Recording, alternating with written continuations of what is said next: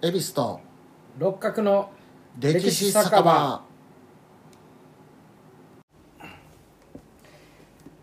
酒を飲みながら歴史やら世の中の話をするただそれだけのポッドキャスト歴史酒場。お届けする酔っ払い六角です。恵比寿です。レイズンです。このポッドキャストは京都のろくでなしおっさん3人が路地裏にある小汚い酒場の片隅にいる体でゆるく無責任にたわごとを垂れ流ししています。なお内容に間違いや偏った見方があるとは思いますが我々はただの酔っ払いですのでご容赦ください。番組への感想などございましたらメールメールアドレス歴史酒場アットマーク Gmail.com または X アカウントアットマーク歴史酒場へお願いいたします。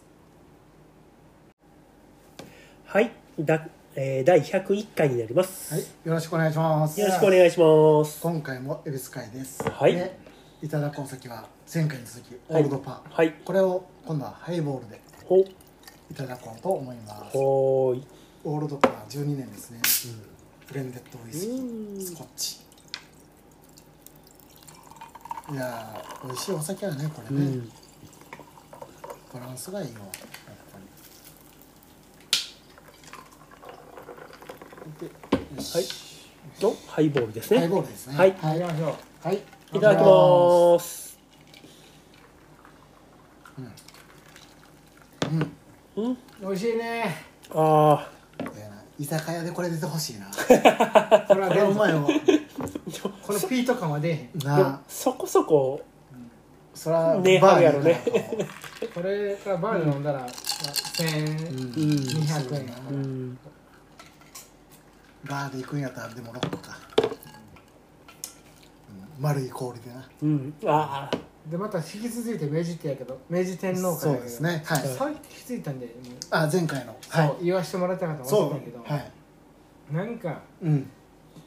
トータル思ったんがさっき話聞いてて、うん。なんか今までの歴史作場の話も聞いてて、うん。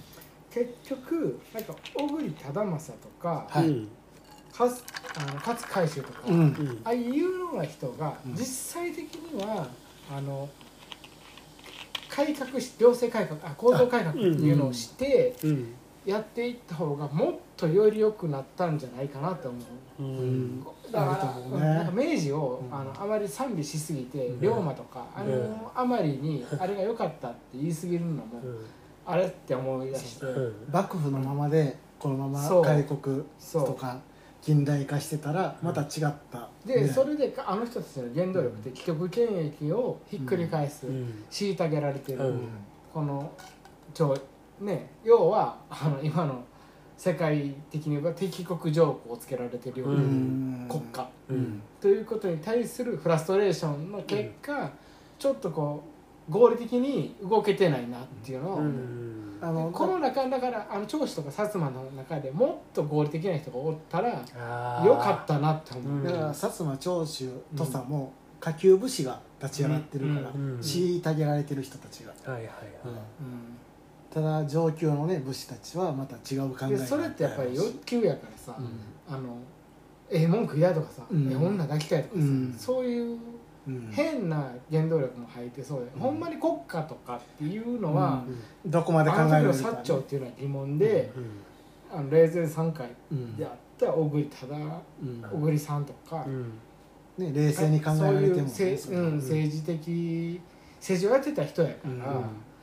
そこを立てようっていう人が一人も現れへんかったっていうのは、情けないなと。思う、うん。そこはな多分そのうん国家としての損失やったとは思う引っかかるし、なんか人間の限界を感じる部分が、ああかんにゃあかんにゃって、うん。じゃあ幕府側の人誰も入ってへんやんか、うん。37歳37歳、うん。じゃあ果たしてじゃあ西郷さんとか、うん。大久保さんとかって日本のこと考えられてたかって言ったらうん、ちょっとクエスチョンやなって。今まで政治してないからね。うん最近思ったな、この40超えて痛快なその見てるやんか、うん。あの人たちのさ、楽しいからな。あそのの大物語河ドラマであり、うん。映画であり小説であり、漫画でありとか、物語やからあれは。実際問題、うん、ちょっとあそこって結構もう一回戻って疑問視せなあかんとこなんだなって それは今今やから。明治から維新からついたこの政府が流れてるから、うん。理解した物語として。今やから、うん。だって安倍さんとかかってそうやん。結局あの辺のうんなあ麻生さんとかかってあれやからさ流れけ血筋とかさうん。遡っていったら安倍さんとか麻生さんとかさずっと言ったらさ平清盛とか出てくるやんか、うん、だからじゃけんだから坂本龍馬はなんか慶喜を総理大臣的なものにしてうん。一緒にやろうっていう考えもあったらしい。うん。そんなこと言うてるし殺されるんやろ。言,、うん、言われてる だから孔明天皇も公武合体でやりたいっていうのもあったし、なんか既得権益者の、そのが外国を目の当たりにしても勝てへんって言った時に、うん。いかに自分たちが生き残るために画策していったかっていう裏側の明治維新っていうのも、うん。俺なんとなくあるような気するな、だから前回の話はほぼ孔明天皇が今までの天皇とは違うなんか政治に口出した天皇っていう感じ、だからこの人が悪いことばっかりしてるんだよ言われがちよ、うん。外国が嫌いででも全然それはないと思う、うん。幕府と一緒に協力して何とかしよう思ってた。ただ邪魔になったんかな開国派からしたら。あまりにも、うん。うん。だからほぼ出しすぎ体っていうことに賛同したっていうこともやっぱりうん。政治しそうそうしてんやから、うん。ちょっとそのプロ政治は政治のプロに任しといて。そうそう。幕府に任して、うん。うん。だから和宮効果もあったし、うん。そしたら社長薩摩と上司が「いやいやいや、うん俺ら関ヶ原の時にな」って話を持ち出すそうそうそうからそう。おかしなんちゃうっていう話もあるよね、うん。特に長州毛利がな、うん。うん。いつうん取りましょうかいう話を毎年正月にしとんねんから、うん。ってことです。うん。はい、いやそういうこと。だからね。そんなん思ったな、うん、関ヶ原から続いてる恨みがうん。ただひっくり返っただけっていうね、うん。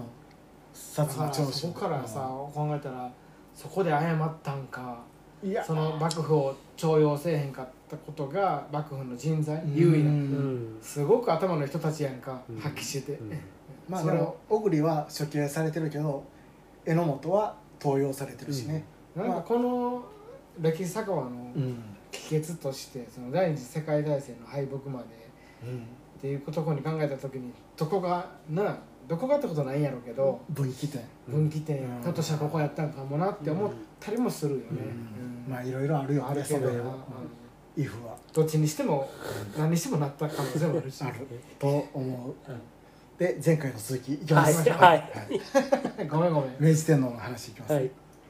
で東京に入った明治天皇はですね戊辰戦争が終わった1か月後の明治2年6月17日に各藩が所有している土地と民衆を朝廷に返還させる藩籍放下うん。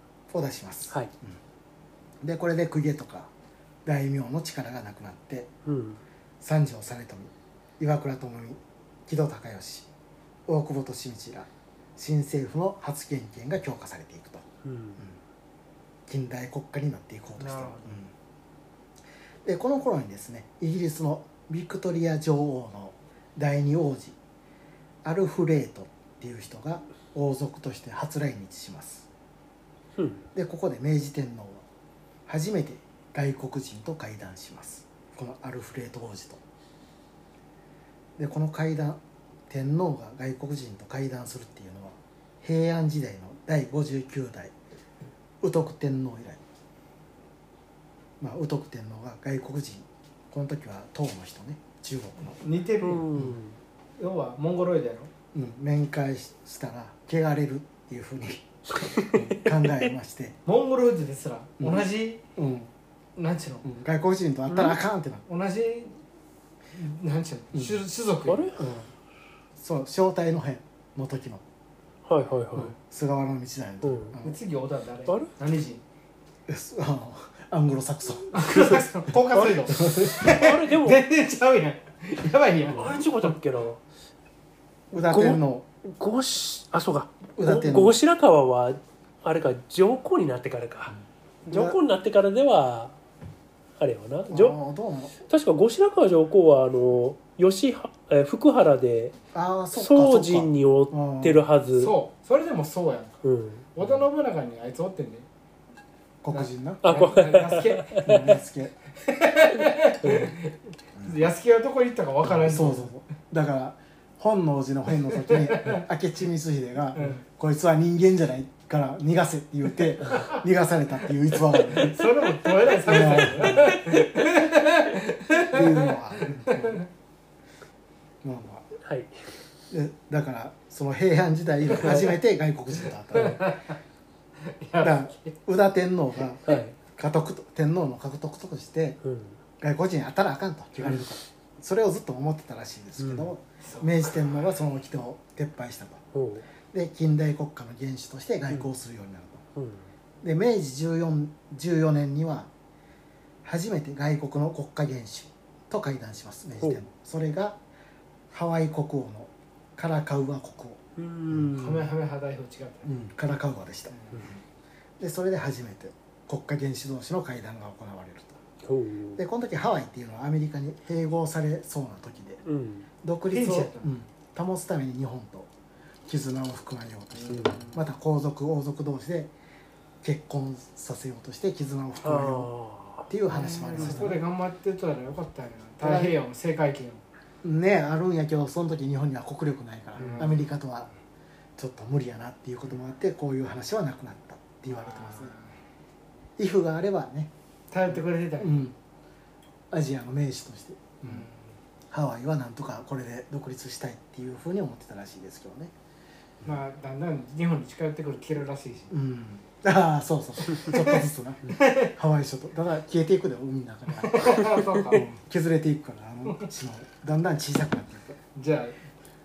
しゃあないな残念やけどドラえもん。の世界みたいに近づいてもハワイ来おへん。ねあれなん。かあったよねドラえもん。でハワイが近づくっていう、知らん。なうん。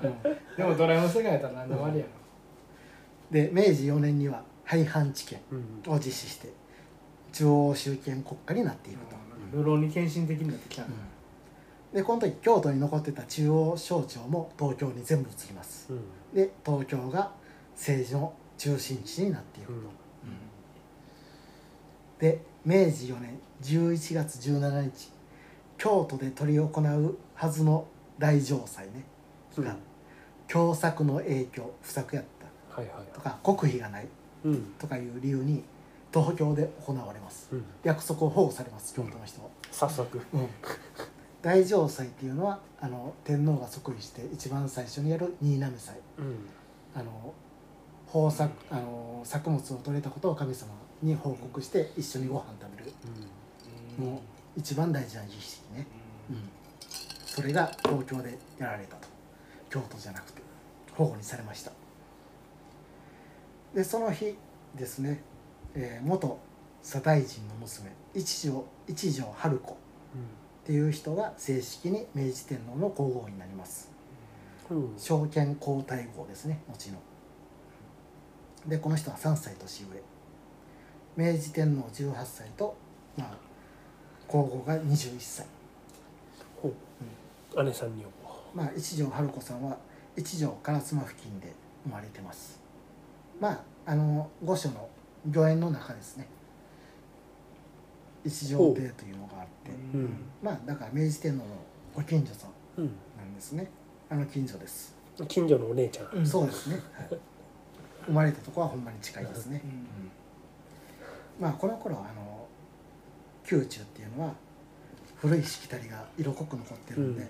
まあ宮中改革をしようとしますね政府を、なるほど。うん。まあ宮中には天皇が仕事する表。うんとプライベート空間の裏っていうのがあって、裏には天皇皇后をお世話する女官が300人以上。うん。で男が入れないという空間がありました。大奥みたいそうですね。な大奥みたいじゃなくて大奥がそういうのをの生まれた、うん。うん。そうそうそう、うん。で西郷と木戸孝允は天皇を西洋の近代国家の元首のようにうん。強いリーダーにしようと考えてたんでうんこんな裏とかいらんなと。うん。って考えて、うん。天皇の教育係として西郷が選んだ士族。高島智之助村田新八山岡鉄舟3人をつけます、うん。なんか聞いたことない山子でしょうん。うん。ね。で財政難政府の財政難からうん。女官たちをリストラしようとします、うん。もちろんそう。300人もいらんやろと。いらんわなで西郷と木戸は皇后に進言します。ブルシットジョブやもんそリストラしてくださいよと。でも皇后は拒否します。れなんで？何を言うとんねやと。アホやな。思うでしょ。そんな政府の言いなりで宮中改革はしませんと。いいな。自ら考えた上で費用削減など宮中改革をしますと。うん言うなんでて、言うとねロシアがうん。なんか政策を取っとんねんや。うんなめとんのかそうそう言うてください。でここで皇后は。バカ者。皇后はですね自分で考えて女官たちをリストラします、ほあいいやバカ者。言うてた いやいや、こん。なもんそんなでこな諸外国の列強が植民地政策帝国主義でやってきてる時代やんか、だから皇后はもう政府に言われんでも自分でやりますと、うん。そんなん言うなと、うん。こっちで改革しますっていうふうな何自ら示していくと、何人リストラしたかによまあ、結構したらしいですね、で西郷とか政府の首脳陣はこの行動に感動してううん。で皇后の協力もあって宮中改革が進んでいくと、うん。うん。でさっき言った大城祭大事なお祭りね。大城祭の5日前にですね岩倉使節団が出発します、はいはいはい。大城祭までいるよって思うんですけどね、うん5日前に出ていきます岩倉たちは。なききことは気を要してたんや、うん。国際情勢な。あでこれで政府主要メンバーが日本を離れると。うん。で旅立ったんが岩倉智美。木戸孝允大久保利通伊藤博文。などなどですね。ろくなやつおらへん。うん。でこれはまあ一応名目は幕府が結んだ不平等条約改正の旅。うんとあとまあ先進技術を学ぶためっうんていうことですね、うん。で留守を任されたんが三条実富西郷隆盛井上馨大隈重信板垣大輔うん。江藤新平らですね、でも廃藩置県をしたばっかりでうん。主要メンバー出てきます。うん。で残されたメンバーが頑張ってうん廃藩置県の収支を任されます、うん。でしかもあのその他のこと何もせんすんなよと言われますね、うん。何もいじくるなと言うて岩倉とかは旅立っていくと、うん。ただとりあえず廃藩置県の収集だけやっといてくれでも西郷たち留守政府は国をまとめるためにあと近代国家にするためですね。学校制度徴兵制うん。地租改正はい。司法制度の整備、キリスト教弾圧の中止うん。などなど大きいことを行っていきます、それすごいよな、うん、特にキリスト教のダンス中止っていうのはやっぱり大きいね。必要やな、西洋と外交するにあたってそれってもうすもっと言ったらキリスト教世界やから今でも。まあまあそうやね。現在も。うん。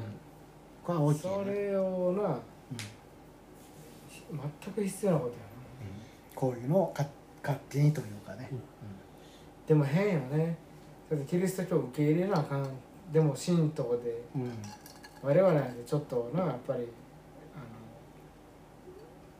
の国体っていうものに対してやっぱり一つ思いがあるからな、うん。でもその中でキリスト教を受け入れるっていうのは、うん。まあ多様性って言うたらまあ日本人やから宗教感覚が。うん。日本人はいろんな神様も全部祭るからね。いや蛭子さんなんか特にでも言うてもさうん。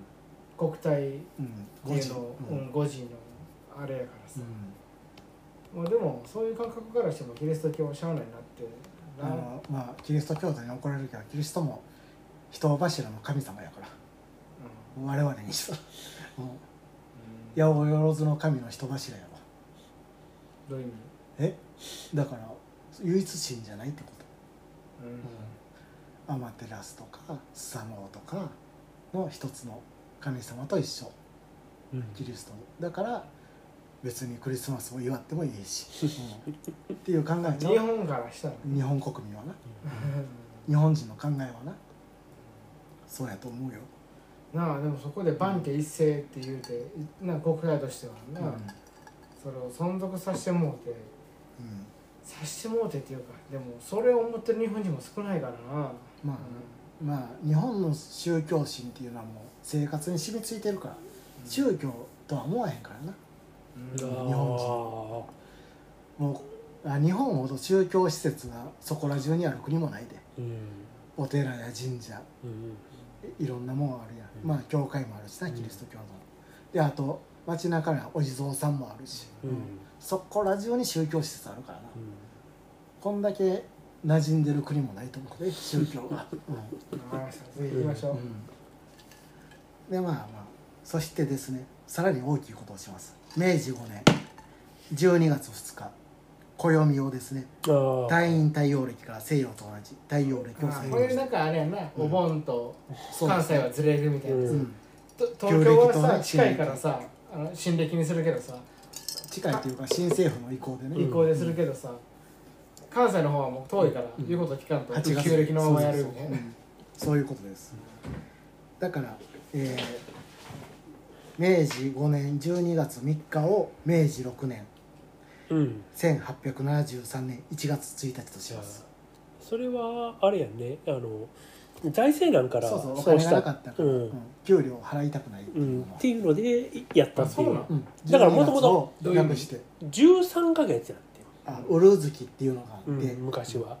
でもなん3年に1回かな。うん。13ヶ月になって。そうそうそう。13ヶ月あって、うん。ただひと一月で給料を払っていくとなるとその年は13回給料を払う必要があるんだけどもうん。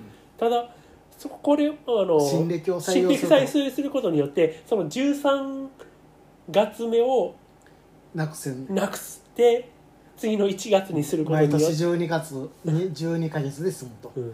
でさらに12月っていうのがこの3日しか2日しかない。うん。実際。だから12月の給料払わんねえと。いうふうにした、うん。うん。うーん。だからそういう再生なんでそういうことをしたっていうふうに言われてますね。っていうのは聞いたことがある、給料で誰に対して？役役に？役に対して、うん。まああとあの民間でもその家賃払うのがうんなんかいろいろ混乱が起こったとか言われます。ね、みんなみんな一月減るやん。えええってなって支払い減るわみたいな、急に急に変わったとかなって、でどの時の人はあれやなラッキーと思ったんやなみんなラッキーと思った人もいるしうん損した人もいるし、うん金がもらえへんし、うんああそうか家賃うん家賃はなんか年に1回払うんやったかななんかそんなんやったらしい、うんでまあこうなったことで新暦を採用したことで明治天皇の誕生日が旧暦9月22日から新暦11月3日に変,、うん。変わったと。うん。これが天長節、うん。変わったんや。うん。うん旧暦と新暦でね変わるからね、で現在は文化の日として祝日で残ってますね、え明治天の誕生日、うん。うん。明治天皇の誕生日が11月3日。文化の日だ、へえ知らなかった、うん。これは日本国憲法が交付された日。だから政府も意図的にこの日に交付したんやろね。残すために。今の政府も、うんやって祝日としてこの日は残ってます。明治天皇の誕生日、うん。うん。でさらに留守政府の方はですね李氏朝鮮を独立させようと李氏朝鮮に開国を交渉します。まあいわゆる政官論っていうやつですね、はい。李氏朝鮮は中,、中華思想。真の作法体制うんの中にあってその外にいる日本っていうのは対等な関係とはもうとう思ってないです、うん。あんなやつら何考えとんねん。と中華の外やと。西洋かぶれした日本を下否してます、それではロシアの南下政策が止めも止められもん。っていうことですね。そういう意見があります。でまあまあ政府内ではそうやって出兵して李氏朝鮮に圧力をかけようとする案が出てるんですけど。も、ロスケは不登校を目指しております。でも 違う？うん間違ってた俺。うん強硬派を抑え大る？ため間違ってるか言うて。間違ってる。間違ってる。そそういう強硬派を抑えるために西郷さんが自ら李氏朝鮮に出向いて話し合いをするっていう案があります。そう。うんで閣議で西郷派遣が決定します、ただ重要案件は閣議決定。うん。岩倉使節団が帰ってきてから協議することになります、うん。うん。言ったらよかったよう。やでこの案を明治天皇も許可します。う最下もいてんやん。まあちょっとあの帰ってきてから決めるっていうのを明治天皇も、うん、認めたというこんなんあかんやん。で岩倉施設さんが帰ってきてうん。最後の李氏朝鮮派遣について閣議が開かれて岩倉と大久保が反対。うんやろうね。うん。で三条実富はうん。太政大臣の権限で最後派遣を決定します。決定すんねん。決定、うん、三条行ってこいと。三条実さ富は、うん。うん。最後行ってこい三条がさい最後行ってこいと。うん、うん。ただ岩倉と大久保はこれに対して反対して辞表を提出、うん。自称。やめると。うんやめますと。こんな政府いてられませんと。で三条実富何をは作ったせようん。新郎のため人事不正になりって。やめます。行動できんようになると。でそこで岩倉が太政大臣代理となってうん。最後の即時派遣もしくは延期っていう2つの案を出して明治天皇に上奏します、うん。どっちがいいですかと、で明治天皇は派遣延期の方に裁断を行う西郷さん行く気やったやろ？絶対と行く気やったよ。死んでもええと思ったとかね、うんそこでまあ死にたかったんかも。うん。でこの結果西郷さんたちは政府を死離れるにたかったってことはちょっと言い方間違えうん。まあ世に言う明治6年の政変ですねこれが、たあんなロレイゼンさんは西郷さんはポジティブなネガティブなあー。まあそうやね。でも全体で考えたらどっちかというとポジティブやと思よし、うん。行こう。ん。はい、うあの確かにやったことはすごいけどどっちか言ったら大久保さんの方がネガティブかもしれん。ああそうなんや。大久保さんの方がリアリズムすぎるああまあまあね。感がある。リアリズムやね、うん、う行こううん。まレイゼンさんの見解伺った。うんいやいやなんとなくそれは分かるね、うん。ロスを預かってたあのその西郷さんたちはですね、はい。武士たちの不満を直接聞いて、うん。なんとか抑えてたんですね。うん。でもその西郷さんとか江藤新平とかが下野したことでうん。不平士族に担がれるようになって。いある、りますよね、うん。えっと新聞ってでもいやなんえさか軽視してるよな。え？あなんか殺されあのそうそう、うん、なんか反乱した。なあ、うん。の乱みたいな。そうそうそう。で岩倉使節団が明治天皇へのお土産としてイギリスから持ち帰った持ち帰ったんがこのスコッチウイスキーオールドパーおおここでできましたオールドパーま あ、うまいけどもっとやるほどあかんこといっぱいあるやろ。だから明治天皇初めて飲んだウイスキーこれですよこの銘柄。感動したのお土産、焼酎より強いからな。こんな酒あるんやと。40 40%の酒なんて日本にないからね。あ蒸留技術やな、ーうん。ほんならもう焼酎飲んでわー言ってたんがうん「ヤッホー!」って言ったらみんな明治天皇日本酒ばっかりやった。と思うし、えらいのあんやな。うん。こんなんがあんのか西洋にはっていう。ハマったよこの間 ありがとうね。これはええなって。うん明治天皇お酒大好きやから。カッとくんなーって喉にくるな言うて。これは喉やな言うて。喉で味わうやつか。ミスの向こうからもう味噌あったからわからんけどのれんみたいすだれみたいな俺ではないやろ。すだれなすだ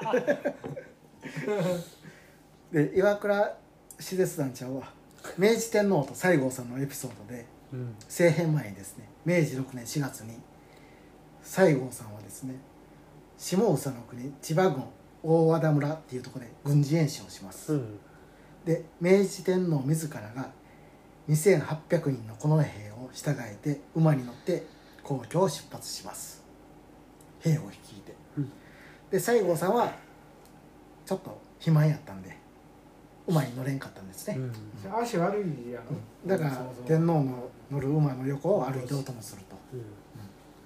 で演習は明治天皇率いる部隊と敵となる部隊が戦う実戦的な演習。うん。やってたんですけども昼頃から風が強くなって夜にはうん。大雨になります。あそんなエピソード知らん、で天皇が休憩してたテントっていうのが、まあ、夜の大雨で風で吹き飛ばされておお天皇は一人でずぶ濡れずぶ濡れになりながら、風著しかったわけや。うんテントを一人で一生懸命立て直そうとしてました、あ陛下が自ら。うん。一人でね。そこで西郷さんがですね「あれ？もしや陛下でいらっしゃいますか?」って声をかけます、でそれと明治天皇は「そうだ。テンあテントを直してる」っていうと答えお答えになって、え？うん、西郷さんびっくりして部下を起こそうとします、うん。うん。でも天皇はですね寝ている者を起こすな言って。うん。西郷と二人でテントを直そうとします、うん。その頃テントって言ってたんかね。あ言ってたんちゃう？テント。ほ外来のもんやし。だから結局でも二人で直すことはできなかった、うん。頑張ったよねあ頑張ったけどまあ部下を起こす起こしてなんとか立て直した。結局結局なんか。うん。まあそんなハプニングを浴びりながらもこの土地は演習にいい場所として明治天皇のにより習志野の原って名付けられでもええ話やな、うんやっぱり最終的なあかんかったとしてもさ明治帝のそのあ自分でやることはうんまあ、やる方ですよ、うん。で西郷さんが最終的に「もうあ開きません呼んできます」みたいなえでも待て待てと言う言う言うて最後は呼んだんやけども、うん。最初は一回呼ぼうって、うん。西郷さんパッと見ただけで「ちょっと部下呼んできます、うん。待て。ままず二人で。やろう」って。でももあかんわで、うん。できも読んで。読んだけど、うん。でもやれることはやろうっていう。そうそうそうそういうことですね。うん、当たり前の人間の男としての成人男性としての行動やな、俺らでも同じ行動するもんな、なんかまずそんなことがあってまずなんとかやろうとしても、あかんわって言った時にうん。やろうっていうなんかそうそうそう。ですよでこのな、習志いいよな。習志野っていう名前を付けると明治天皇は、今も千葉県習志野名前になってますね。うん。詩に詩の名前ですねあそれでついたん、うん。なんで？え演習にいい場所。あなら、えー、習字の習習わすに志の野原の。あ習志野演習にいい場所。っていうことでね、西郷さんとテント直した場所や。そうそうそう、うん、でここは今でも陸自最強の部隊と呼ばれる第一空挺団の本部があります。習志野には。陸自最強部隊ってあんにゃ言われても。第一空挺団、うん。すごい部隊。ね司馬遼太郎の本で出たら大阪は最弱やったああそう関西弱いからね。東北とかめっちゃ強かったわそうとあのあああとそうなんや。広島とかかな、うん、関西一番弱いらしいから。らしいな。そうなんや。あのドゥーリットルの回でも言うたけど飛行機来てもどこも飛び立ってる関西は、そうか。うん、なんか軟弱って静岡も言われるね強かったとか、なん。か京あの京都であの訓練するとしんどいっていうああ話はそうなんや、えー、暑いから。ああ暑さ寒さが厳しい、そうでもあのとあのそうな日露とかあの、うん。東北の舞台とか青森とか、強かった。まあ寒いうん。とこの出身の人やからうん。な、そうやなその辺の人たちはなすごいんやろうな。日我々本がな、もう共産化して共産共産化して。共産化じゃなくてロシアに、うん。このままえあの世界秩序が変わって分割統治されてやってなった時に俺らはもう先にやられんやろな。そうやろな。青森とかに。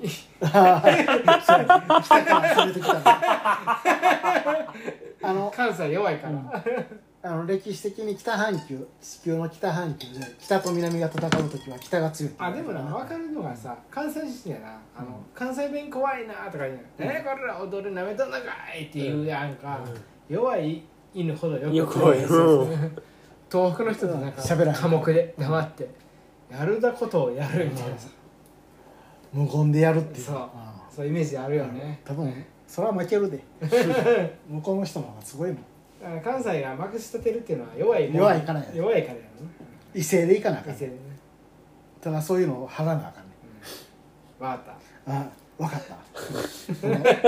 うん。関西と東北の違いですよ。分かったまたあの西郷さんと明治で天皇も負けない。もうええか。うん。でどんどん長なる。まあ西郷さんと明治天皇っていうのはよく相撲を取ってたらしいんですねえ？うんで明治天皇はよく投げ飛ばされてたと。やろうね。まあまあ全然年も違うしな。でよく西郷さんは明治天皇を叱りつけてたりしたと、あかんことしたら、還還元をした。うん。だから明治天皇と西郷さんの関係はすごい良かったらしいですね。うん。信頼し合う中でだからこの明治6年の政変で西郷さんが政府を離れることをもう明治天皇はすごい悲しんだらしいですね、うん。うんそういう経験をしたはんじゃん、で明治9年から各地で不平士族の反乱が起こって明治10年2月ついに西南戦争が始まって西郷さんが朝敵になると。でまあ西郷さんは政府軍に敗れて鹿児島城の近くの山で亡くなっていくと、もうここらでよか。うん。そうそうそれですね。ですよね。うん。桐野とかが頑張ってたけどね、うん。でも九州の方でも雪が降ったらしいですねその頃。ああそうやったっけ。あいつが見下ろしとったんや。川地が。な川地が川地俊明が警察の生みの親がなそうそう。フランスの列車の中でうんこ漏らした男が 新聞吹いた新聞紙が日本の新聞紙だったからこれは日本文字だって言って言われてな、司馬遼太郎の話によると。ね さ西郷隆盛を討つその西南戦争に斎藤一が従軍してるっていうのもまたあお面白い構図ですよね。まあでもその中では廃藩置県っていうことがあったから、うん。その時は武士側やからな、ううん。んそういう武士っていう部分に関してシンパシーを斎藤はが感じるのもあ斎藤ははし新政府の方やね。うん新政府か。新政府の新警察時そ警察の、なんだちょっと分からへんなあいつ。うん。なかなか難しい男やうん。難しい男や。さすがガトツを。ガトツのやつ。繰り出すことだけのことは。僕も流浪に剣士にしてガトツの威力を。わからん。あそう。ガトツなんか一式とか二式とか変化球やるから。あるガトツは。わからんとりあえず声がブライタさんと一緒やっていうことしか知らん。それは分からんわ。そっちの方今またアニメやってるかなああ深夜にやってるやね。うん。いやそんなんええね はい。だからこの西郷さんの死を知らせにですねうん。明治天皇は西郷を殺せとは言ってない言うて悲しんだらしいです、それほど信頼し合った仲やったと、やっぱりすごいな。でこの西南戦争ではですね玉木文之進の弟子乃木マレスキがほ歩兵第14連隊連隊長として200人を率いて戦闘に参加してます。で撤退途中に軍機連隊機を奪われるっていう事件が起こ起きますね、ううん。で乃木は軍機を取り戻そうとして無謀な突撃をしようとするんでですけども部下に止められます。うん。それはあかんと、処罰ついてるう。ん。まあその後あの活躍しするんですけどもまあ軍機を敵に奪われた責任を取り自害しようとしますね。うん。乃木さんは。演習で？いや違うこれ西南戦争の時。ああそうかそうか。うん、実戦ですね。自害しようとするんですけどもこの時児玉源太郎に諭されるとそんなんすんなと、あのこれこでもねてものすごいひどい話言うてるうん。笑えへんかもしれんけどこの頃からこの人無謀な突撃好きなのああまあ、これからちょっと話そうそうそうそう。まあまあまあまあ。まあ聞いてください。でまあ軍機っていうのは特別なもの。もちろんさでも戦闘中で。当時この人だっては半ば侍やから。ね侍ですね、うんまあ戦闘中やむを得ず失ったっていうことで軍機喪失は不問となります。うん罪に問われないと。で9月15日には明治天皇は歩兵第14連隊の活躍を称して軍機の再使用を許します、うん。もう一回渡すとうん軍機を、うん。これで軍機喪失の件は解決します。うん。でも乃木さんは一生自責の念を持っていきます、うん。軍機を奪われたことに対して、まあで次西南戦争が終わって維新三傑がこの世を去去りますね。だからさ野口さんに言わしたらさ、あのあんやろな。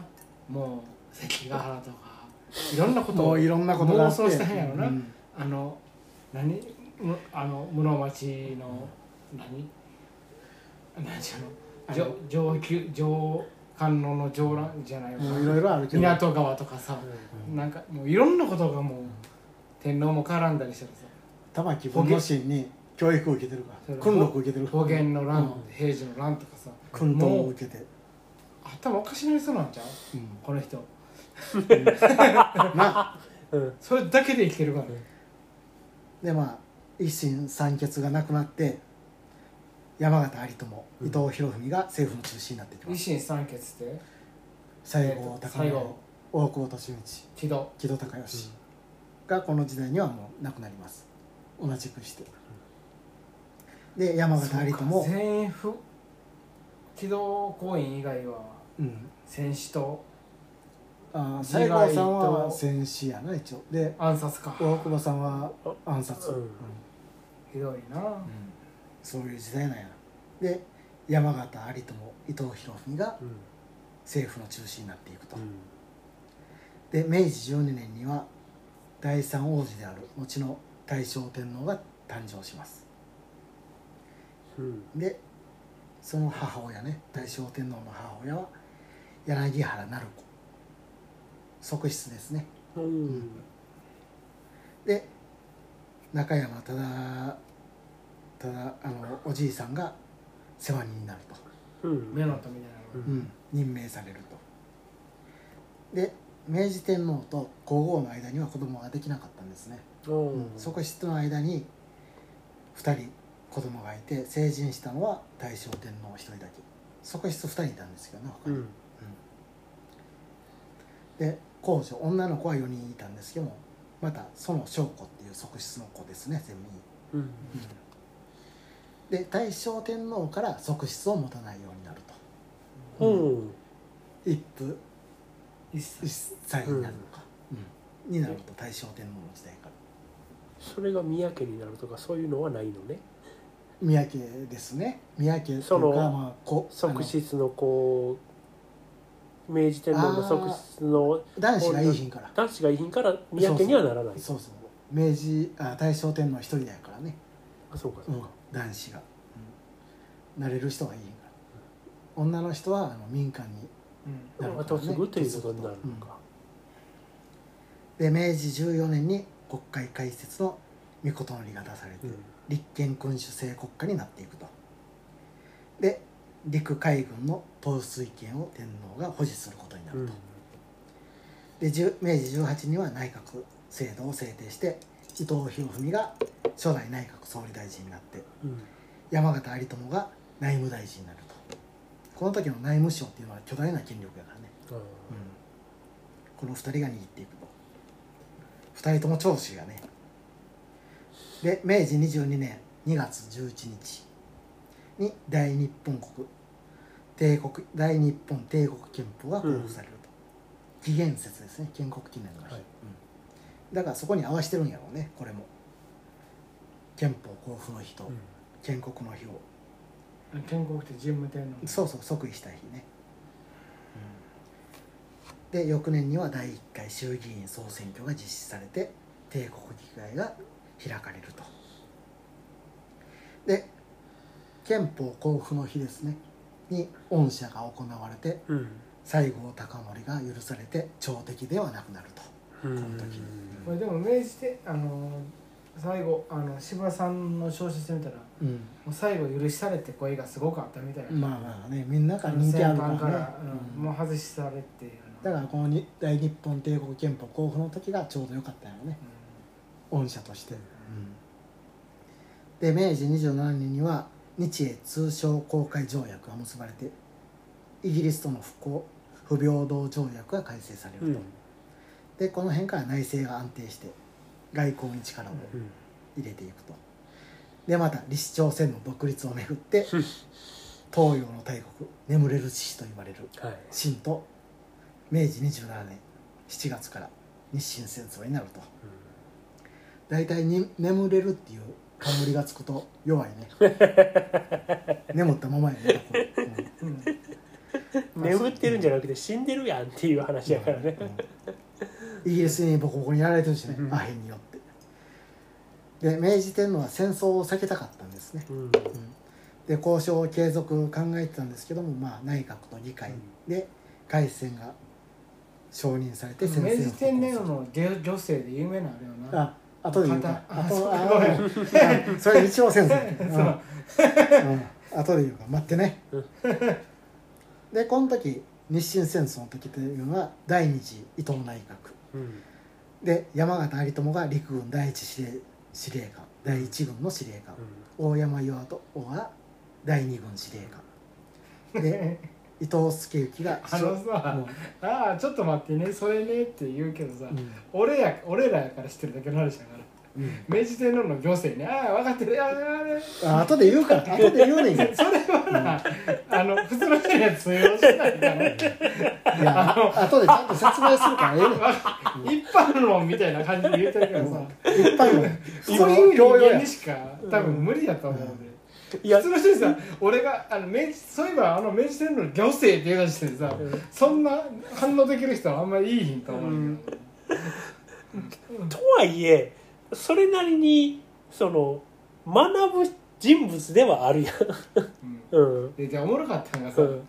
そこでそこまで反応されてもみたいな。後で言うからや。大事なこれってなんかもう大おじおじさんこういうおじさんだけで分かるんです一般の居酒屋とかで喋ってたらさ明治これそれ明治天皇の待て待て。何にもなこれほんまち意味不明な宇宙の言語を喋ってるような違うやつらと思われると思う流れがある。台本があるからなってくれ言うてるだけだ。後でちゃんと説明するや分か。ってるけどな。不思議な空間やなと思って、まあ。好きなやつが好きなこと集まって言うてんやな。みたいな、そういう酒飲みながらやってる話やから。それがええねそれがこの番組。ふとふと我に返ってそれが確かにね、うん。まあ日清戦争っていうのは政府お金ないんですよ、ね。うん。軍艦作ろうとしてもお金がないと、で明治天皇は宮廷費を削減します。うん。で官僚の給料も10分の1カット。やって軍艦の建造費に充てる、うん。まあ、天皇自ら削っていくと。そういう意見を述べます天皇、だからこの意見が議会を通過して軍艦建造費に充てられると。そこであの有名な三景館ですね。が作られると。橋立厳島松島。三景館ですね。あの速射砲を持ったはい。あれ？納得されてない。これはもう有名なそうそう軍艦。え？とりあえずどんどん弾を発射できる戦艦を作ると。まあ速速射っていうぐらいですから、まそれは冷却できるってうん、日清戦争で。となんで速射できるの？冷却できるの？あ弾の撃つスピードが速い砲を作った。それは？それを乗せた。熱々なるんじゃでも熱くなるけどいけると。ただ砲そ弾自体が小さくなるとかあちょっと小さかったはずやな。だから大砲じゃなくて大砲ではないですよね。陳の大砲陳円庭園か。はい。の戦艦よりも小さい大砲で即戦能力を高めた。機動性の高いそうそう。であのこの時の海戦海の戦いっていうのは弾なんて当たらへんねん基本。うん。う んなんか船の先端をとんがらしてぶつけたりするっていうのがああまあ昔ながらうんのそ船戦って感うだからそんな大きい大砲積んでも当たらへんかららとりあえずいっぱい弾を発射して弾あの相手に当てるっていう戦法を日本は選んだと、なる。ほどうん。うん。それは司馬遼太郎の「坂の上の雲」に書いてある。それが当たったのね。そうこここんこうん今回の戦この日清戦戦争では、で9月13日にはうん戦争指揮を迅速に行うためにですね大本営が広島に移ります。ほで帝国議会も広島に移りますでう明治天皇も広島に滞在します。ほいわいわゆる首都機能が広島に移ったっていうなるほど。うことですね。首都首都広島と言っていい？そうです。首都広島です。はい。遷都されてますこの時、うん。うん。まあ遷都ではないけどね、事にが出てないんで、はい。なるほ何のあれもないうん、でここからや広 7, 島なんかに。7ヶ月半ど広島広島が実質日本の首都になります、まあ広島が選ばれたのは鉄道が東京から広島まで開通してたこと。広島広島までな、うん。うん。東京広島間でこれな多分鉄道の期間の話の時にやってるはず、う。ん。であと広島に大きい港があるんで、うん。そこから大陸に船で行けるっていうこと。東京から鉄道で広島まで行ってでそこから船で大陸に行けると。と、より戦場に近いと。また通信ね設備もそんな整ってないんでうん。より近い方がいいということで広島に大本営が置かれると。で天皇が外国との戦争で指揮を執るために外征するのは飛鳥時代西明天皇以来1233年ぶりの出来事ですこれ歴史ある国やね。ほ んまにだから広島大恩兵大本営っていうのは粗末な木造2階建てのところでうん。その一室が天皇の執務室。御座所が置かれて、確かにまあ、戦地に赴く赴く兵士を持って明治天皇は農希望で質素な作りにしたって言われてますね。それは広島市？あの広島城の中です。ああ。おこの間僕ちょっと行って見てきました。なんかもうお寝るだけみたいなとそうこやった。もうそこで執務食事就寝もうその言うたらワンルーム木造アパなんかもうートの一室壁なやなんかいらん言うたらしいねあの前線でやってるやつがおんのにそうそう。こんな。屏風とかいらんとかね。うん、そういうふうに。明治天皇はそういうふうに国民のことを思って。なるほど、そこで指揮を取ると。でまた乃木さんの話ですけど、まあ指揮を取ったらあかんねんけどな。ああそうそう。まあまあ指揮は取ってないけどねうん。実際にはね。その言い方をやるとなそうやな。指揮は取ってないけど。東京裁判が根本がゆがらぐからただ犯行を押すだけやね言ったら、我々敵属部長校うんあの こだわらず、国やからなまあ、ただ天皇は裁可をする人やと言われたことに対して。で乃木さんは日清戦争の時は歩兵第一旅団旅団長。この時少将になってますうん。で大山岩尾第二軍の下で八百トン半島に上陸してうん。大連旅順を占領します、うん。で活躍します。で日清戦争では日本が大国清に勝ちますね。うん。でそのことで世界は衝撃を受けます、うん。で日本は多額の賠償金とか領土を獲得します、でこれで戦争のうまみを知ります。めっちゃええやん戦争って。ってなります、うんでもその後ロシア、死んでるからね。うん、ロシアフランスドイツによる三国干渉によって領順がロシアに取られて、まあ、日本人はロシア許すあんっていうふうに感情がなっていくと。家族もいるしね。で明治37年日露戦争が勃発、この時日英同盟とか児玉源太郎うん。東郷平八郎の活躍でうん。日本が勝利してこれも世界に衝撃与えて、そうん。有色人種に勇気を与えます。うん。白人に勝ったと。うん。有色人種は、うん。そして日本は一流国家列強の仲間入りをして明治天皇も日本を40年足らずで一流国家にした指導者として世界中から称賛されます、うん。でも中でもですねイスラム教国家イスラム教国家っていうのはロシアから供与を受けてたんで今まで。日本の皇帝を見習えと。うん。そういう声が上がってきます。で特にオスマントルコですね。うん。発表された論文日本とあ違う。論文の「ロシアと日本」っていう論文があります、そこにはもし日本がイスラム教国家になったら明治天皇をイスラムの最高権最高権威カリフになってもらう イスラム教国家を団結し発展すると主張されます。誰が？オスマントルコの論文。え日本がイスラム教国家ならばっていうこと。ーでも無理やろ。それはちょっと。神道やからね。でもそうなったらもううん。最強になそれがあのごめんな、うん。あのそれがほんまに合意形成ができたとしたらもう最強やったかもしれない、ねそう、うん、今のうん。イスラムとイスラムと日本が団結した、うん。すごい勢力やったと思う、ほんそんなん絶対にもう世界をうん、それほど日露戦争。世界秩序が変わってる変わってる、うん、イスラム教国家に勇気を与える。とまた大正3年に開かれたイスラム教徒代表者会カリ議、フまで言わ要請されたか。うん、その代表者会議では明治天皇を名手としてあ仰ぐことが決議された、決議されんねや。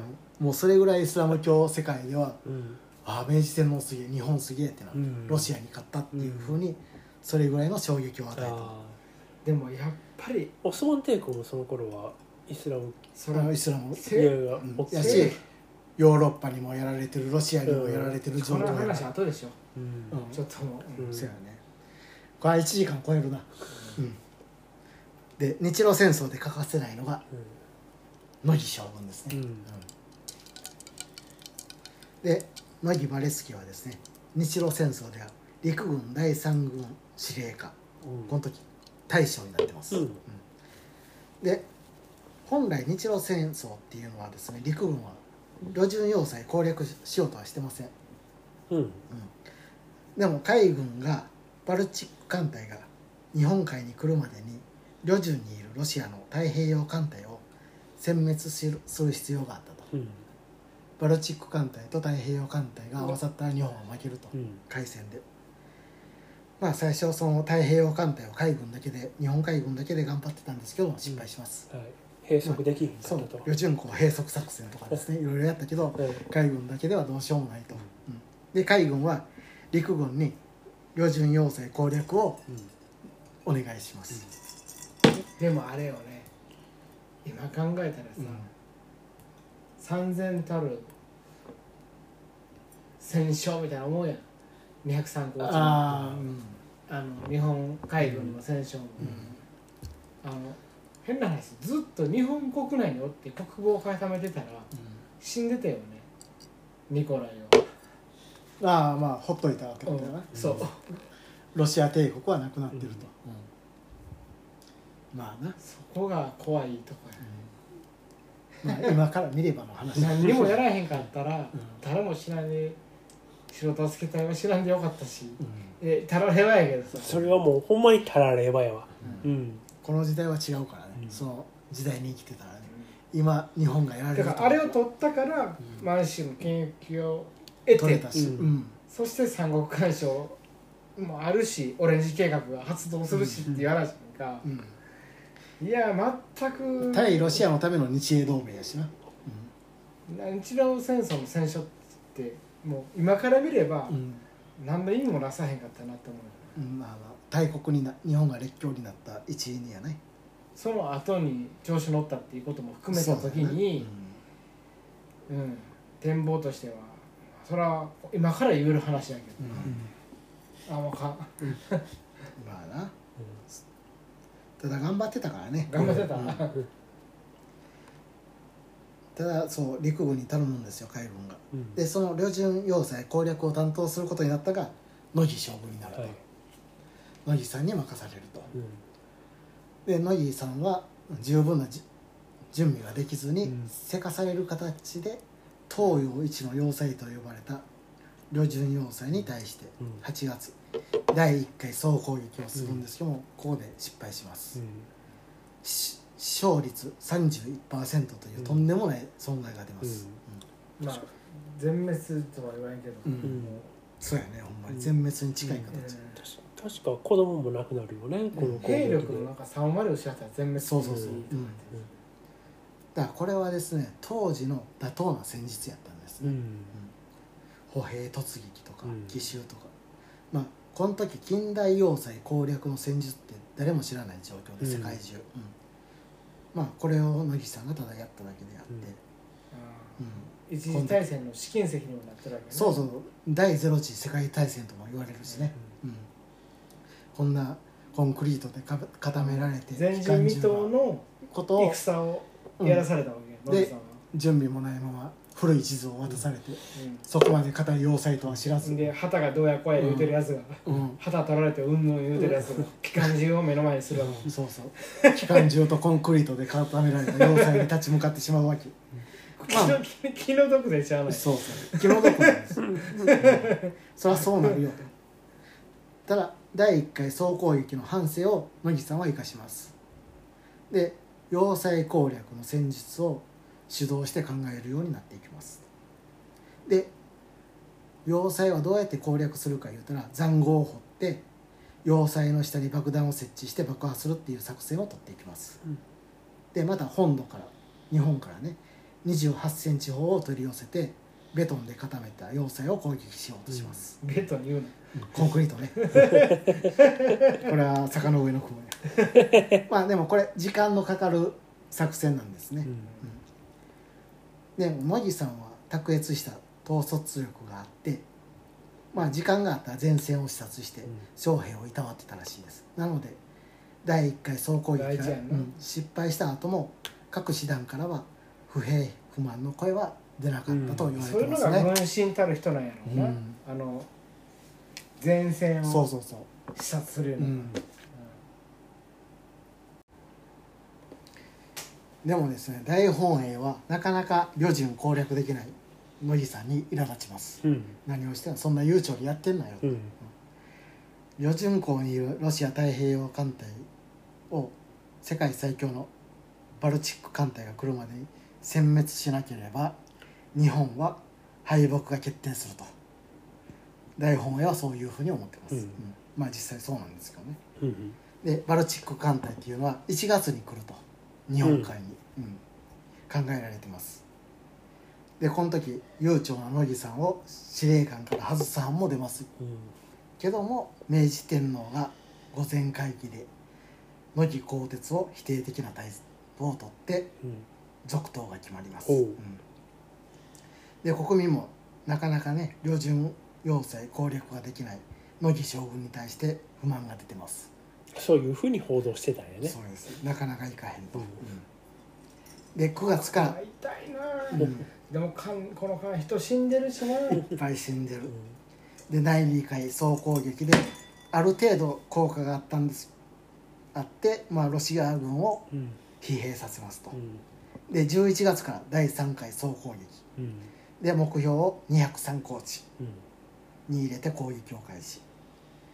で旅順港が見下ろせる203高地を占領して太平洋艦隊を28センチ砲で攻撃し壊滅させることに成功します、うん。うん。で1月1日旅順のロシア軍は降伏して当時3年は持ちこたえると言われた旅順要塞をわずか4ヶ月半で落とした。乃木将軍っていうのがすごいっていうふうになりますねそこはステッセルやったっけ？ステッセル。はいそうですね。ステッセル。水死への会見。そうですね。で1月ですよね、うん。この時バルチック艦隊どこにいたか。日本海に来ると言われてた。1月には。まだあのアフリカぐらいじそうです。アフリカのマダガスカルにいます。あ そうか。こんな急がんでよかって。いやまあ急いだからこそな。うん余裕ができた。余裕ができた。っていうのもあるけど。うんそれ迎えつ体制が整えられたっていう。のもあとるし、うん、そうそうそう。で旅順要塞司令官ステッセルですね、うん。まあ乃木将軍と水死営で会見してうん。お互いの武勇をたたえ合うと、その時に容疑将軍は体験を許したっていうね、うん、そうです。それは明治天皇が祖国のために力を尽くしたことをたたえて武人として名誉を確保するように命じたって言われてます。おー。体験を許すように、はいはいはいロシアの将兵にもうん。体験を許したと、うん。うん。で日露戦争が終わると無地将軍は旅順で。捕虜っていう違ったようん。あ捕虜も軽地方に扱ってたこの時は、な、あの体験を許すっていうのはさ、うん。勝ったというあくまでそうそうあの戦で勝敗は分かれたけども、うん。さあここからどういう交渉をしようかと、うん対等の相手の人権っていうものうん。を全く無視をし、うん。そんな下に見る扱いはせえへんかったと。いう勝負は決まったと、まだそれは別の話、別にここからうん。話をしようかと、うん。うん。それは明治天皇の意向があったと。すごいな。うん。で日露戦争終わって乃木将軍はですね旅順で多くの若者を死なせた。うん。自責の念からうん。戦死して帰国したい、うん。日本に帰りたくないなどと言っていました、おーでも将軍も自ら長男と次男を失って、うん。息子2人亡くしてますんでね、うん。日露戦争。でも帰国たでも確かよく死んでくれたみたいなことを言うた奥さんに送ってるからね、うん。そういう手紙を、奥さんの電報がさ「うん。安助戦死うん。喜べ」っうん。うん。ていう電報やった。電報やった、うん。すごいよねこの時代は、うん。でもそう思ってた乃木将軍帰国するとですね国民から大歓迎されます、で東京に着くと直ちに宮中に参内してうん。明治天皇の前で覆命書っていうのを報読します。覆命書というのはあこういうことをしてきましたっていうのを読み上げると、うんはいはい。明治天皇の前で、あのな「203号地」って映画があってな、うん後編のあのそのシーンがあったの、うん。涙ながらにねあの中台達也がうん。さんがやる 中で、ううんん、その話。うんこれから。はい。いやごめん俺ずっと言うてる。ネタバレ多いし知ってるからな。まあその内容っていうのが、うん。第3軍が作戦目標を達成できたのはうん。天皇陛下のご意向と司令部友軍の協力によるものとうん。将兵の勇敢さをたたえ戦没者を悼んだと。うん。また旅順要塞攻略に時間がかかって多くの将兵を死なしたことを報告します。うん。天皇の前で。で自責の念のために涙声となったと。うん。この報告。そして自陣して罪を償いたい。っていうふうに奏上します、うん。もう自分が死ぬと明治天皇の前でそういうふうに言います。でも明治天皇がですね麦の苦しい心境を理解して今死ぬべきではないと。どうしても死ぬのであれば陳が世を去った後にせよっていうふうに声をかけます。う。ん。この時麦さんが56歳。明治天皇53歳、おお三つ年上なんだそう。ね明治天皇の方が年下やから。三つしか変わらへんのか。あだから明治帝はそういうことです。死なしたく先し、あの先死ぬなと、ねうん。もうちょっと。そういう配慮やったよねそういうことです、はい、3歳年下の明治天皇がそういうふうに言うと、うん。帝の俺の方が長く生きるからこういうたら、まあ死ぬよりやろ先死ぬやろと。うん。まあ、あと明治あー日露戦争のね小ネタとして。兵士の間で伝染病っていうのが流行ってて、うん。まあ、赤痢とかふ下痢とかよくあったらしいですね、うん。それはな、うん。ああなるほど。その予防薬としてせいろがんはいパッパラパッパッパッパラパッパッパーパッパッパッパッパッパ当時はあのロシアを討伐するはい弾丸として、はいそれが兵士にくら配られるんですけども、はいあんなん臭いじゃないですか匂いが、はい今でもうん多くの兵士は飲まなかったらしいですね、歯にも詰めへんかったんやん虫歯に効くみたいなあんなわけわからん薬なんやこれって、そこで軍はですねせいろがんをうん天皇陛下から賜った薬っていうふうに偽ります、う。んでそれをせ兵士に渡して飲ませるようになった。と、うん。これ天皇陛下からもらったもんや。飲め言うでこのことで日露戦争を帰国した兵士から下痢止めの薬として国民に広まっている、うん、せいろが。そういう話もあります、うん。メッセンジャー RNA ワクチン RNA ワクチンみたいなもんかそれが天皇陛下が打て言うたらみんな打つと。ごめんちょっと違う話だけど、まあ時代で言うたらなそういう感じですね、はい、天皇陛下が打てて言うてるから打てっていうふうになると、K の慶太郎さんが打てあの全責任を負うっていう歌がうん。打つわそんなんでは打たへんわな。たかたかが一大臣ごときが、うんでまあ日露戦争では9万人近くが戦死したうんんですね、まあ、これに明治天皇の心が傷んで衰弱していくようになっていきますと。うん。で明治天皇というのはお酒が大好きで、うん。まあ、毎晩飲んでたらしいんですけど、この時期ぐらいから糖尿病を患っていたと、そんだけ飲んでたらな。うん。で若い時はまあ次女とか側近たちと毎晩宴会をして。うん酔いつぶれて 廊下で寝てたこともあったらしいですね。恵比寿さんみたいですね。そうですね。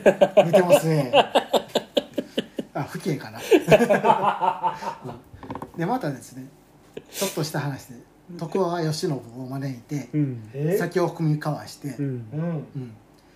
徳川の世を終わらせたのは申し訳ないって言ったとかえなかったとか、ーで明治35年によしあ徳川慶喜家っていう徳川宗家とは別に新しい家を作ることを許可してうん。慶喜に爵位を与えたっうん。ていうふうに与えてますね。だからもうこういうこともあったんかなと、うん。うん。で晩年日本酒を控えてですね、うん。うん、体にいいとされる。ワインを飲んでたらしいです。ポリフェノール。ポリフェノールを、うん。はい、日本酒は控えてワインで体にええらしいかなということで、酒飲むならワイン。ワイン。まああの俺が今言うあのもっと戻りに言ったらアルコールってアセトアルデヒドっていうのが出て どっちにしてもやばいですよ。飲まへんのが一番ですよって教えてあげたんだけえ言える。明治亭に言える。それをど言う。側近で ほん言うまに。うん。すごいな。僕は日本酒もいいんちゃいます？言う。のウイスキーも飲みましょうよ、別にあの有害物質でしかもあの依然性もありますから、うん。あの多分依存性はあったと思う。な、走ったり、うん。歩いたりしてください健康に気を使って。ださい大丈夫あの明治天皇皇居の周り走らはるから。大変やお月の人。多分宮中の中で行ける広いからでまあ日露戦争終わった後にですですね。はい。明治天皇は乃木将軍にやりがいを与えようと家族の家族っていうのはあの、まあ、貴族そう。うん。の子供が通う学校学習院の委員長に校長とかそんなんしてあったよな、就任させます。委員長ですね。委員長か。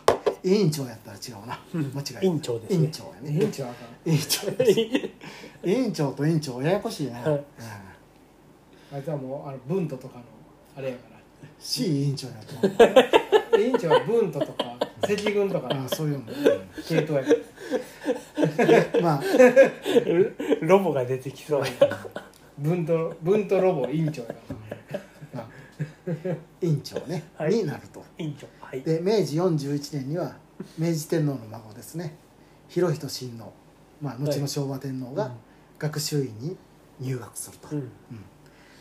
で教育を乃木にしてもらうと、うん。なでまあ日露戦争で2人の息子を亡くした悲しみを他の子供の教育することで少しでも和らげようと考えてたらしいですね、明治天皇は。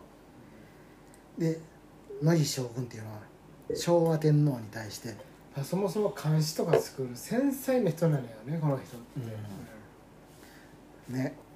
まあ昭和天皇にそも対して。そもさあの軍の指揮官とか っていう人じゃないのよ、たまたま運命の巡り合わせでさ、黒木一軍奥二軍、うん。長州で生まれ乃て木乃木三軍とかあった。あったけどさ、うん。もうこの人はね野津四軍もある野津四軍そういうタイプじゃないよね。そうやな。本当に、長州で生まれて頑張った結果やから、うん。それこそ山本権兵衛。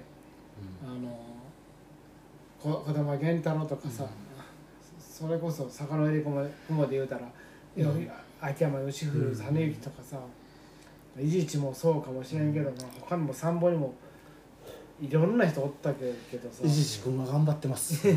伊藤助助行とかなんかいそんなあ人もいたけど、そうそのキラー星の中なんか気違いみたいなさあの軍軍事マニアみたいな人の中でさ、野木さんちょっと繊細すぎるとかもともと向いてないってみたいなのが絶対俺はあると思うけどな、でもその中で乃木さんは軍師になってるしなそう、うん。だからこそ。神社も作られてるし、切って国民にね。慕われるね。存在になるという、切手の肖像にもなってるしね、すごいよね、うん。そんだけの軍事ってなかなかいいへんからねだから日本で、うん。うんねえそだからそれがあんだけ死なせたからやって思ったらさ、うん悲劇と悲劇があってのあ日本人悲劇が好きなんやろな。ねーでもさその言うてさのあの田代田式隊とかさ、あの両親攻略戦でさ、死んでいた人たちさいまだにさ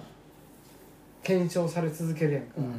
こういう我々ちょっと右がかった人間、うん。右とは言わへんけどちょっと歴史をした人間から言わしたらさそれの名誉っていうのがあるよね、あるよ。それは思わななうん。やっぱ、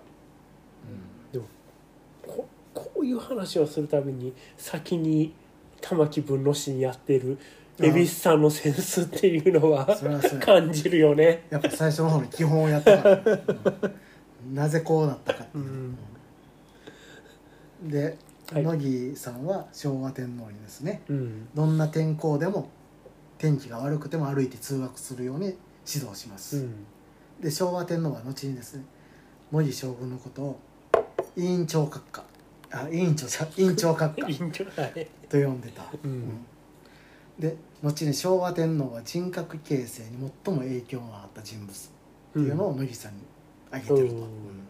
この人がいたから立派になれたというか、あっそうって言えたと。うんあそう。そううなぎ好きって言えたと、うん。で明治44年にはですねうん。日本の悲願であった欧米各国との不平等条約改正を完了します、でここで明治ともに列強の仲間入りします、うん。日本の。明治44年で。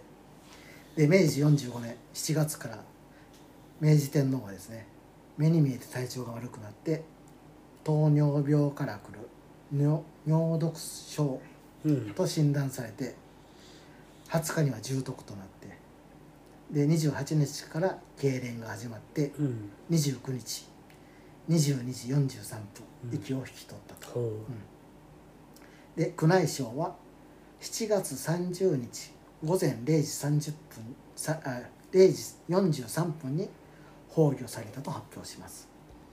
崩御時間を2時間遅らせます。ううん。発表ね。これは戦争の儀式を崩御当日に行うっていうことになったんで22時43分やったらあと1時間ちょいしかないと。あ儀式をするあなるほど。うん。空白があったらあかんってこと？うんそうそうそう。だからもうちょっと2時間遅らせて次の日に崩除されたその瞬間にうん新しい知性が始まる。そうそうそう。即位しなあかんから。という判断で2時間遅らせたと、うん。うん。で明治天皇崩御の知らせは全世界に報じられて、まあ、世界各国がうん。哀悼の意を表したと。うんで国内ではですね天皇の陵墓お墓ですねどこにつ作るかっていうのが議論されると。で東京市当時東京市やったんで、うん。は東京に陵墓を作ってほしいって要望を出します、うん。しかしですね8月1日宮内省は明治天皇の意思により京都の伏見城跡の桃山丘陵に陵墓を作ると発表します、うん。今の桃山御陵ですね、うん。で9月13日に東京あ東京で体操の礼が執り行われます。でその後棺は専用列車に乗せられて伏見桃山御陵に移動して、うん。翌日に埋葬されます、でこの9月13日体操の礼の日に乃木マレスキが殉職します、うん。殉職じゃない。殉死殉殉あ殉職者殉死そう殉死します。お腹を十字に切ってシャツのボタンを閉めた後首に刃を刺して自害自害します。すごいよね。まあその前に奥さんも殺してます。そうそううん。切腹しないし解釈を自分でするっていう。それ十字に切った後にシャツのボタンを閉めてちゃんとした格好をしてから首を切るという。喉にあの刃を突き立てると、すごいな。最後の侍やない。うん。あのすごいなって意見もあるけどこれはシンプルにもう狂ってるとしか言いようがなかった。これこそ明治の常人常人じゃないよ、できる何万人もことではない。ことではない。常人じゃないからできんね、たくさんの人を死なして、うだから軍師なんやもののふやと思ん、な、うううん。ん、ノーノフやね。うん。ろもうできへんもん。うん。でけんそれはできんやようでけん腹十字に切ってシャツと首にシャツとどれで首さっきあの俺が見た殉死っていう描写では、うん。あのあの首あたりにこうたつきあの刀を突き立てて、うん自うん。あの床にな、床に突き立てて、うん。自らそこに首をうん、グッといいやーなるほその蛭子さんのあの描写は知らんかったけどシャツを整えた描写は知らんかった、らしいですね。まだそこでシャツを整えた、清掃清掃ではちゃんとしてっていう、一回だって腹切る時は開けてるもんそう開けて、全部でもその十字に来た後にボタンを閉めてんねや、うん。その作業してんねや強靭や。すごいよね。でまあ東京市の方はですね陵墓が作れなかったと東京に。っていうことで明治天皇を偲ぶ場所として明治神宮が建立されると。うん。いうふうになってます。でまああの明治天皇っていうのは和歌に精通していて、まあさっき言ってたやつですね、はい。女性。女性生涯に9万3,000首余り作られてます。うん。で特に有名な女性が「よものうんそう。海皆原からと思うように。うん」など波風の立ち騒ぐらむこれが一番有名ですね。これはまあ意味としては世界みんな全て兄弟やのになんで波風が立つんかとなんでこんな戦争をしなあかんのかっていう和歌ですね。これを日露戦争開戦前にまあ戦争回避の願いを込めて読まれた和歌ですねこれが。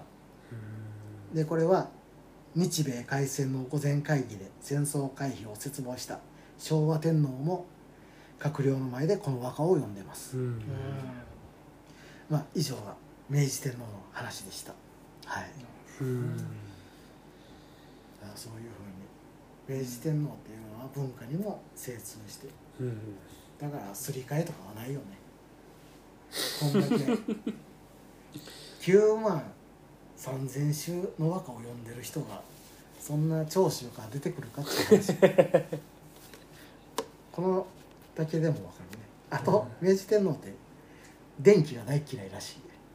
ほう。電気っていうものがだから自分の住んでるところはずっとろうそくだけでやってたらしい。へえ電気を通さんかったらしい、わかる気がする。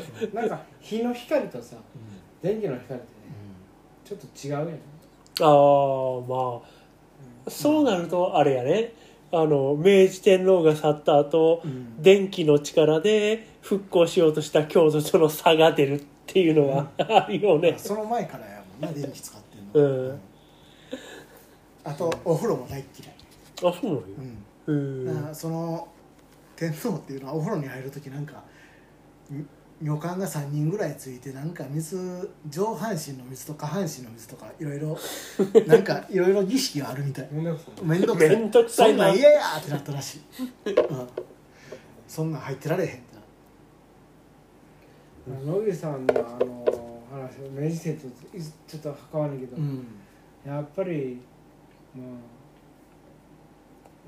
司馬遼太郎の話で言うとさ、無能やとかさ。あ乃木さんがやなでもでも司馬さんがあんだけ乃木さんの話結構やるやん。うん。やっぱ無能とはなやっぱり純子のと描写もあって、奥さんを殺してその十文字切り腹の時の描写も結構生々しい描写もあったりして、あのあれやろなやっぱりすごい人やったやろなと思う。そう帰ってきて明治天皇に涙ながらに報告して。ほんでそのさっき指さんあったけどだから突戦前も見守ってだから突撃したから4ヶ月で落とせたとかさ、うん。でもそれを言うてなんか山本権兵衛みたいにシーメンス事件とか起こしてたらうん。また違ったんやけど、そうやね。なんかほんまに順次てだからもう西南戦争にうん軍機奪われた時からもう死にたい思ってる人やから、だからそこのもう切れへんやん十文字に払って普通のにう精神構造いかれてんと、うん。でもん奥さん殺してからやもんね。それが軍機を奪われた時なんか、あのにあの203高地旅人の時うに、ん。たたくさんの将兵を失った時なんか息子をお失った時なんか、息子を失った時に喜べって電報を送った時なんか、命じて失った時なんか児玉が助けに来てくれるなうん。源太郎が来てくれたから、うん。そのもしくはその全てか、うん。聞いてそれはあの恵比寿さんが乃木マリスケ会をやるべきやと思う。まあその時の話やと思う。いずれはな、うん。だからさそのいずれがだからでもだからこそさ乃木神社ってあるのが、うん。あの人がそういう前線ででもああいう無能と一つ,、うん。一つ言われながらも、体験を許すとかさ、せ会見を、うん。なんか視察するとか、でも最後十文字に腹切って、うん。首を突き刺すとかさ、うん。完結うんしたっていうのが軍神とそそれ尊敬されるって言ったらさ、うん。とんでもないやつなんかもしれない、うん。科学的に言うたら戦略もなしただのバカだれなんかもしれない。そう論じた方が整合性が取れる可能性もあんねん。実際問題。うん。戦略とか人命とか失った人にも家族がいて。うん。そこがなあの人の魅力って言うたらあかんな。だからいや魅力なんやろうん。それが、そのまっすぐなところ。だからなんかでも日露の被害をなんか野口さんに全部押し付けてるとこあるよな。そそれで小さくしてるというか。うん。だから近藤さんみたいな感じ、あまあ全部ののヒーロあのやつをうん。近藤勇に押し付けてやるとか、うん。全部のさあのあれやん、うん。明治維新の時のさ、ー近藤さんのに押し付けるやん全部近藤が悪いが優しくねし、でその後にでもさ全部の武士のさ不満をさ西郷さんに押し付けてるやん、うん。廃藩置県そうそうそう。うん。武士の恨みつらみを全部背負って西郷さんが死んでる、西南戦争でなであの日露戦争近代化のうん。全ての被害をさ、これ実は乃木さんがなるほど。全部、うん。うん。ああいい考察やねそれはね。引き受けてる。だからあのなんかこれ言うたらあかんけど分からんけど近藤勇と、えー西郷隆盛。西郷隆盛と乃木マレスキって、うん。結構その部分に関しては結構似てるんちゃうかなとだから国民のそういう思って。精神状態を押し付けられた存在。うん。でしかも高揚させるみたいな、うん。なるほどうな、ん。この近代において。そうそうそうそう。そう犠牲にした、うん。なんかスケープゴートって言ったら悪いんかな、なるほど。言い方をしたら。押し付けられてるねうん全てを、うん。美化されて、うん。だから国民には責任ありませんよ。そもそもが玉の百姓。うん。そもそもはさ薩摩うのん下級武士、野戦ん。うんそもそもは長州のうん末席、あのうん。吉田松塾の末席みたいな、そんなもんがさ、なるほどね。うん、俺それちょっと思ったな、だあの東京の乃木さんの家の前の坂道があってそれが幽霊坂って呼ばれててでその後に乃木坂に変わってんね名前が。へでそれで今の乃木坂46か。そのまま由来さしてると。今までも続いてると乃木さんのアイドルとして。えそれ言うたらさあのサンシャインがさうん東京の池袋のサンシャインの水族館にさそこがももともと巣鴨プリズンやったらしくてさ、スワムプリズムうん水族館に東條英機がの幽霊がふんどしで泳いでるっていう話聞いたことあるけどええやん。ええやん。素敵やん。まあとだから東條さんも東條元総理もうん。また考察が変わればまた見方が変わってくる可能性もあると思う。ことですよねね。まあいろんな見方があるからどれが正しいとかもないしなそれメタで見ないとね。そうそうそう。うん。俯瞰的に、ん。うん。ということでした。いや長かったね。長かった、ありがとうございました。ありがとうございました